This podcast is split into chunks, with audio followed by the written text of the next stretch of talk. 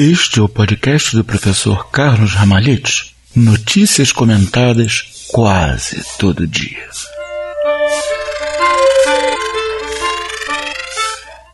Opa, opa, tudo bem. É por isso que eu digo que é quase todo dia, né? Faltei quase uma semana, quase uma semana, sem vocês terem o horror, a tristeza de ouvir a minha triste voz. Mas aconteceu, porque eu tive visitas em casa, teve um festival de jazz em casa, teve coisas horrivelmente cansativas pro pobre aleijadinho aqui, então o negócio ficou complicado. Mas, na medida do possível, é quase todo dia. Então estamos aqui de novo hoje, dia 23 de julho de 2019, dia de Santa Brígida, que é nada mais nada menos do que padroeira da Europa. Santa Brígida ela era uma família aristocrática, né? A gente tem um monte de santos antigos que eram de famílias aristocráticas pela razão simples de que tinha mais gente prestando atenção na vida deles. Então, mais gente registrou o que eles estavam fazendo, que facilitou um processo de canonização posterior, ou até mesmo o conhecimento, a fama de santo deles por aí. Ela tinha vocação religiosa, mas a pedido do papai dela, Dona Brígida, aceitou se casar com o varão Ulf. Olha que nome legal, Ulf, ULF. Eles tiveram oito filhos, um dos filhos é, Santa Catarina, que também foi canonizada, e ela adotou junto com o marido uma regra religiosa, a regra das terciárias franciscanas, né, que são as pessoas que não são nem frades, nem freiras, vivem no mundo, mas que vivem de acordo com o espírito de São Francisco. Ela também trabalhou ajudando o rei da Suécia, uh, ensinando a sua jovem esposa e quando já mais idosa, ela acabou decidindo entrar para um convento, o marido dela entrar para o outro, não porque eles brigassem, mas porque, pelo contrário, os dois estavam de acordo, que esta era uma forma de vida superior para levá-los à santidade. E ela o fez. E conta o Dr. Plínio Correia de Oliveira uma coisa muito interessante, que ela e o marido dela tinham um temperamento muito forte. O resultado é que quando eles estavam ainda vivendo em conjunto, né, no começo da sua vida matrimonial, é, e fizeram aquele monte de filho, né? Eles uh, tinham que aprender a se segurar, porque senão um gritava, outro gritava de volta, e quando via tá todo mundo gritando. O resultado é que ela conseguiu, chegou a mesmo a ter visões de Nosso Senhor, de Nossa Senhora, é, e conseguiu controlar o seu temperamento impulsivo e achava que o havia controlado completamente. Mas no fim da vida dela, quando ela já estava lá é, como fundadora de uma congregação religiosa, vivendo como uma freirinha e tudo mais, ela voltou a sentir o temperamento dela batendo. Ela voltou a ficar zangada à toa. Então ela ficou até um pouco desacorçoada, tadinha, pensando, e agora? Meu Deus, o que, que, será que é isso? Será que é punição por alguma falha minha? O que, que será que houve? Não. Foi, explica-nos o Dr. Plínio, um desenho, um desígnio da divina providência para aperfeiçoá-la ainda mais. Né? Assim, ela teve que lutar duas vezes contra esse espírito de briga que a dominava, e nas duas vezes, com a graça de Deus, ela o venceu. Né? Ela faleceu em Roma no dia 23 de julho, por isso que é hoje a festa dela, o dia que ela foi para a encontrar a sua recompensa, de 1373.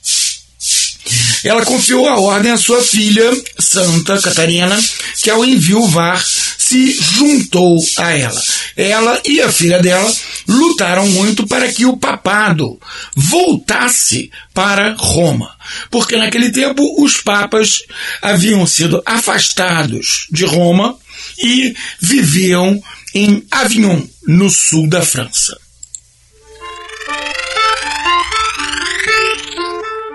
Muitos vídeos meus podem ser encontrados em gloria.tv barra Prof. Carlos. Lá há, inclusive, vídeos que não existem em nenhum outro lugar. Visite.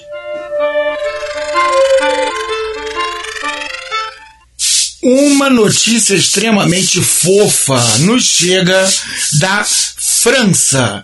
A congregação das Irmãzinhas Discípulas do Cordeiro é a primeira comunidade contemplativa no mundo que acolhe moças com síndrome de Down, também chamado mongolismo, na vida consagrada. Né? A Madre Superiora das Irmãzinhas, de Petite Sœur Disciple de Lenhot, é Madre Lina, ela visitou várias pessoas, várias comunidades que acolhiam pessoas com deficiência, mas não achou nenhuma que fosse legal para ela, que não tem a síndrome de Down, e a jovem irmã Veronique, que tem sim a síndrome de Down, que era muito amiga dela e que queria se consagrar a Deus. Então elas tiveram que esperar 14 anos, durante os quais elas viveram em comum, num apartamentinho, num desses BNHs, SDHU, sei lá como é que se chama na sua cidade, esses predinhos populares, né? E com o tempo, uma outra jovem com síndrome de Down se uniu a elas. Em 1990, elas pediram ao hoje falecido cardeal Jean Honoré, o arcebispo de Tours, futuro cardeal, para reconhecê-los como associação pública de fiéis leigos. E ele levou o caso delas a Roma, que permitiu o primeiro reconhecimento dessa comunidade. E as irmãzinhas depois foram crescendo em número e se transferiram para Leblon, uma cidade de 6.500 habitantes, na diocese de Bourges, na França, em 1995. O reconhecimento definitivo dos estatutos foi obtido em 2011 pelo arcebispo de Bourges, Dom Armand Maillard. Hoje são dez irmãzinhas discípulas do Cordeiro. Duas freirinhas que não têm síndrome de Down e oito que têm sim. Para o pessoal com síndrome de Down, inclusive, essa vida é uma vida muito boa, muito legal. Porque eles não gostam de grandes novidades, mudanças, coisas assim.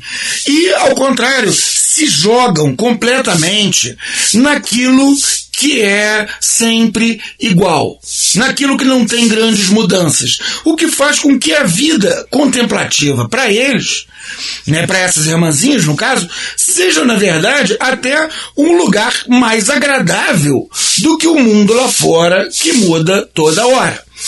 O acolhimento das pessoas, das moças com síndrome de Down, eh, na comunidade é feito como em qualquer outra, né? A pessoa vai lá, faz um período de discernimento, vê se ela se sente realizada, é um chamado de Deus, se não, ela volta para casa. Qualquer vocação a gente tem exatamente o mesmo processo, porque o discernimento é o mesmo porque as almas humanas são todas chamadas a alguma coisa e nós temos a tentar descobrir a que que nós somos chamados.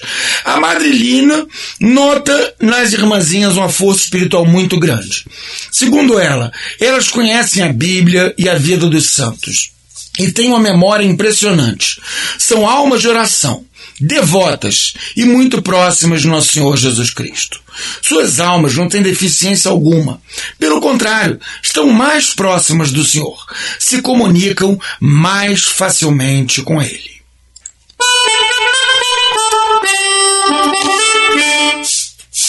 Uma notícia interessante nos chega do hemisfério norte, no Caribe, onde um jovem aventureiro de 72 anos de idade, Jean-Jacques Savin, foi a primeira pessoa a atravessar o Oceano Atlântico dentro de um barril.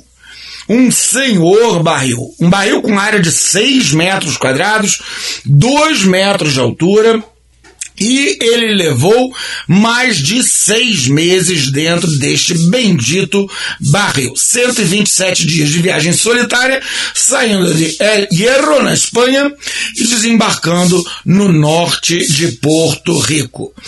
Ele gostou muito, apesar de ter levado um mês a mais do que o previsto, ter ficado sem mantimentos, ter perdido seu equipamento de pesca e ter passado por um monte de outras roubadas. Mas, segundo ele, não houve tempo para tédio. Mais ainda porque ele tinha acesso às redes sociais, mesmo dentro de seu barril. Muito do que eu escrevo, eu coloco na minha página do Medium. É www.medium.com barra arroba Carlos Ramalhete.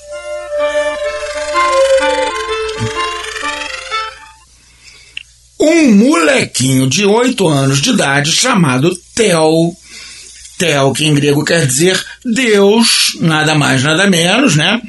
Fez o trajeto de bicicleta entre Alterosa, Minas Gerais e 300 quilômetros depois, o Santuário Nacional de Nossa Senhora Aparecida.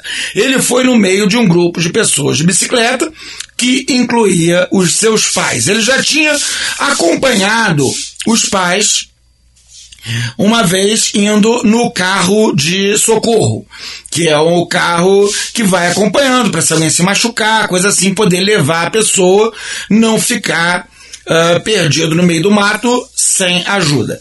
Mas ele gostou. Então ele resolveu ir, só que de bicicleta, que nem o pai dele.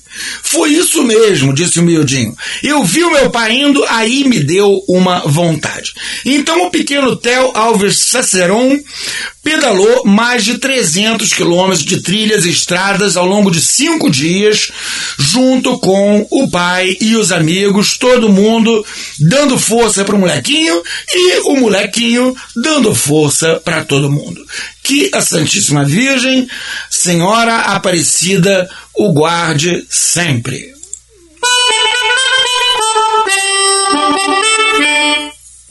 Foi reconsagrada na festa litúrgica de Nossa Senhora do Carmo, dia 16, passado próximo, a Catedral de Jolo, nas Filipinas cerca de seis meses após o atentado que assassinou 21 mártires e feriu mais de 80 pessoas em janeiro deste ano.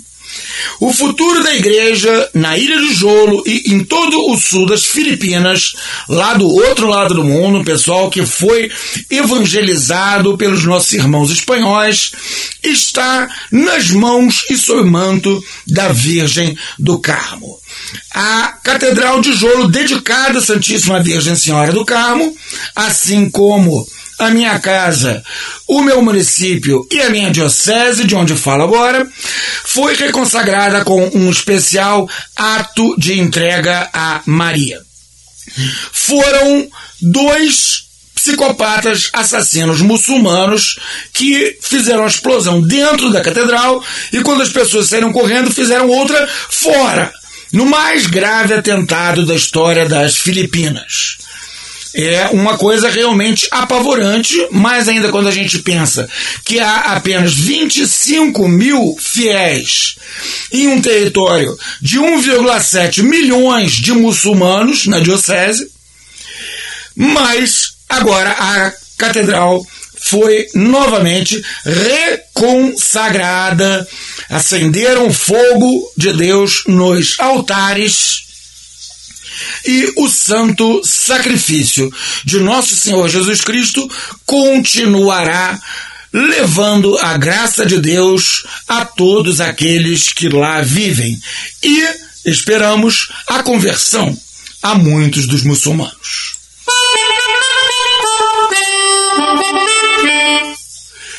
Uma boa notícia nos vem de São Paulo de onde eu fiquei sabendo que o acordo de livre comércio entre o Mercosul e a União Europeia, que foi anunciado pelo nosso bolso presidente outro dia, eu até comentei isso, está animando os importadores de vinhos, que se preparam para vender vinhos melhores e mais barato. A redução no imposto de importação de vinhos e champanhe vai baixar de 27% a zero no prazo de oito anos. E o champanhe mais carinho, os espumantes em geral, que custem é, mais de 8 dólares sem impostos por litro, a tarifa já vai começar sendo zero. Quer dizer, a coisa está ficando muito boa. A gente vai ter bons vinhos mais barato no Brasil e isso é uma coisa que decididamente não pode fazer mal a ninguém. Aqueles que porventura reclamem dizendo que existe similar nacional, eu respondo acusando-os de não terem papilas gustativas. Porque ainda que façamos vinhos muito bons no Brasil, na Europa eles os fazem excelentes há mais de dois mil anos. A gente encontra na Sagrada Escritura tantas e tantas menções a vinho, né? o próprio Deus feito homem para que ele pudesse se nos dar no Santíssimo Sacramento, escolheu as sagradas espécies do pão e do vinho. Então, vinho é coisa boa, santa de Deus, e vinho barato é, evidentemente, melhor ainda.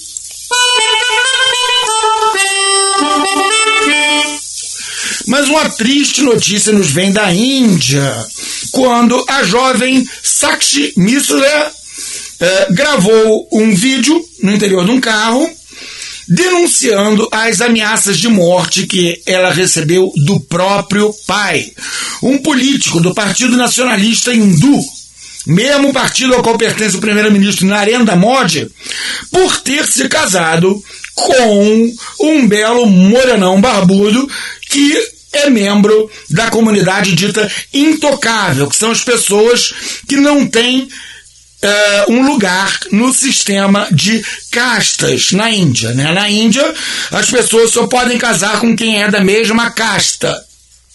A casta é basicamente a ancestralidade. Então o resultado é que você chega numa cidadezinha de mil habitantes, por exemplo, é, nessa cidadezinha daquele tamanho, primo vai casar com primo só para não casar com alguém de outra casta. E os hinduístas, eles acreditam na sua superstição que essas castas vêm de partes diferentes do corpo de deuses e coisas assim, sendo que os intocáveis são aqueles que não veriam, viriam da parte nenhuma de corpo nenhum de capeta algum. Por isso, uh, eles são contra casamentos entre castas. Então, a mocinha, a Sakshi Misra, acusou o seu pai Rajesh Misra uh, de uh, ir-se contra ela e o seu marido, Aditesh Kumar, e disse à jovenzinha: Se no futuro alguma coisa acontecer comigo, com meu marido, sua família, meu pai será o responsável. Aqueles que estão ajudando meu pai, por favor, parem, porque nossas vidas estão em perigo. Por favor, papai, mude de mentalidade. Meu marido e sua família são boa gente, não são animais. Mas, realmente, para aqueles que acreditam Uh, nas castas, é proibido até mesmo que a sombra de alguém de uma casta mais alta cruze com a sombra de um uh, membro dos intocáveis, como o marido da moça. O que quer dizer que para eles, evidentemente, é sim caso de cometer o tristemente mal chamado crime de honra e assassinar tanto a mocinha quanto, quanto o seu marido, que deve estar muito contente porque a moça realmente é uma gracinha, é para assim conseguirem de alguma maneira se livrar de alguma impureza ritual.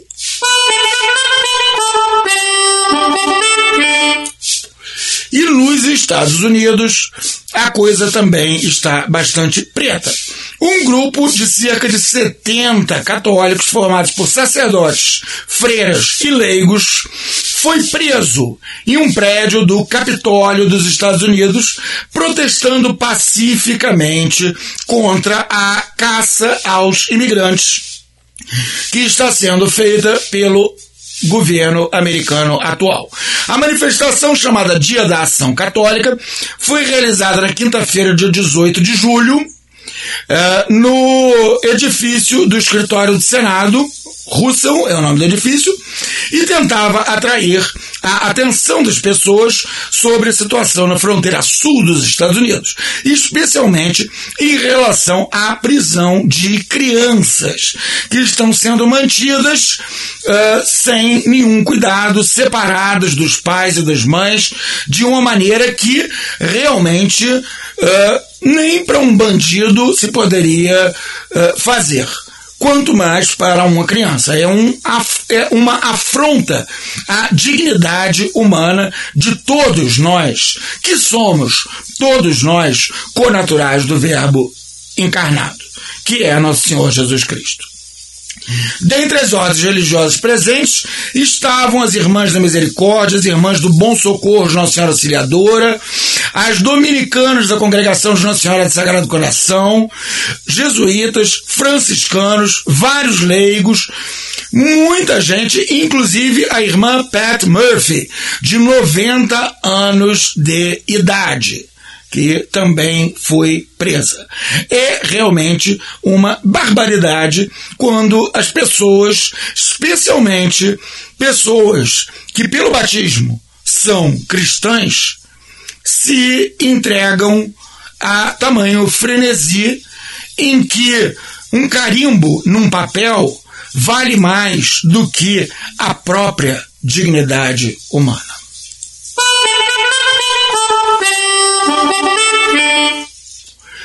Uma imigrante brasileira no Canadá teve que fechar a sua loja de depilação. Isso é uma loja, um salão, né? O seu salão de depilação. Dona Márcia da Silva, ela se recusou a depilar a genitália masculina de um rapaz chamado Jonathan Yaniv, porque esse rapaz uh, se faz passar por mulher e assina hoje Jéssica Yaniv, com o apoio do governo canadense. Então ela disse que ela não iria ficar mexendo em genitália de um homem, que ela é casada, ela não tem nada a ver com essas coisas, mas esse sujeito, pelo jeito, é um serial depilator, porque ele já levou 15 outras mulheres para os tribunais por se recusarem a passar cera quente em sua genitália, com o objetivo de arrancar-lhe os pelos e talvez proporcionar-lhe algum prazer perverso. O resultado é que a pobre da moça teve que fechar o seu salão de depilação. A sua advogada, que trabalha para o Centro de Justiça para Liberdades Constitucionais, está dizendo que vai apelar, vai ir mais longe, mas que esse cara, ao que tudo indica, é um sujeito que está, ele sim, tentando fazer o que ele acusa a Dona Márcia de fazer, que é forçar a sua crença na sociedade. Afinal de contas, quando você tem uma criança peluda balançando na frente da sua cara, eu diria que quem está forçando alguma coisa é o seu Jonathan.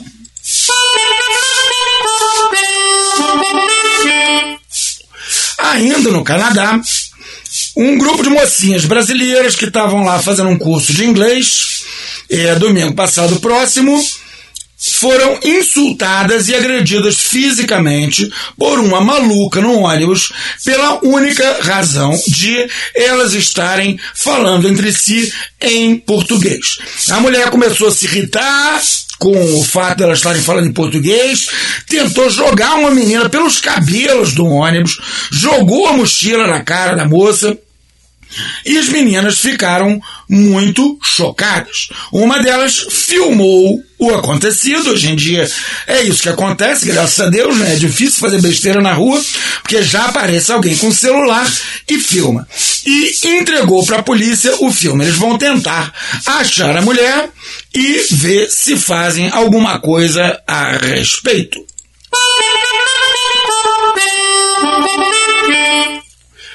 Já na Índia, no estado de Assam, um cara chegou em casa depois de uma inundação. Né? Ele estava preocupado, né? Ele ia chegar em casa e encontrar lama por tudo quanto é lado. Mas o que ele encontrou foi outra coisa.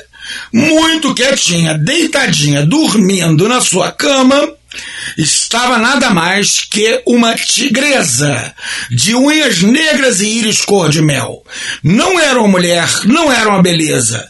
Era um bicharoco gigantesco.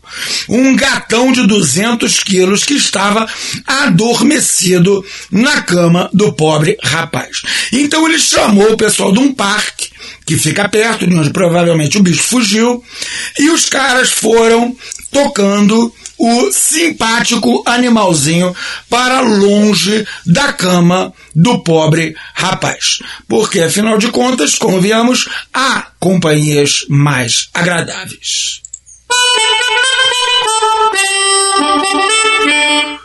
No Japão, uma boa coisa aconteceu. Os governistas não conseguiram maioria suficiente para mudar a Constituição. Eles teriam que ter dois terços dos deputados, dos senadores, para conseguirem fazer uma emenda no texto constitucional. Emenda essa que permitiria ao Japão se meter em ações armadas fora do seu território. O Japão tem atualmente o que é chamado uma força de autodefesa, que lhes foi permitida pelos americanos depois da Segunda Guerra Mundial, mas que não pode participar de ações em outros lugares, só pode, no máximo, como observadores. Eles não podem mandar tropas, milhares e milhares de soldados para lugar nenhum. Legalmente, graças a Deus, é proibido. Por que, que eu digo graças a Deus? Basicamente porque o Japão é um país que tem uma história de guerras de agressão. Né? São países muito antigos, os países daquela região, né? Japão, uh, Coreia, China, e o Japão é o país que dá trabalho. Uma ou duas vezes por século, o Japão invade ou a China ou a Coreia ou os dois, mata um monte de gente, faz um monte de barbaridade. Aí vocês podem dizer, ah, mas eles mudaram. Bom, pode ser. Talvez esses essas décadas que eles têm sem um exército tenham feito com que tenham surgido e crescido novas gerações que não têm aquela cultura militarista tão forte. Mas, mesmo assim, para que mudar, para que mexer no que está dando certo? Está dando certo, está funcionando um Japão não militarizado. E se eu fosse chinês, se eu fosse coreano, se eu fosse russo até, porque a Rússia ela passa ali por cima, na Rússia, ou mongol, da Mongólia, que fica ali entre a China e a Rússia, eu estaria roendo as unhas com medo dos japoneses fabricarem bombas atômicas em dois meses, porque capacidade técnica para isso eles têm, e saírem invadindo todo mundo em volta. Afinal de contas, não é como se eles nunca houvessem feito isso antes. Mas então ficamos por aqui. Agradeço enormemente a sua atenção. Se você gostou, recomende para os seus amiguinhos e amiguchos. É só procurar no Spotify Carlos Ramalhete que você me encontra. Louvado seja nosso Senhor Jesus Cristo.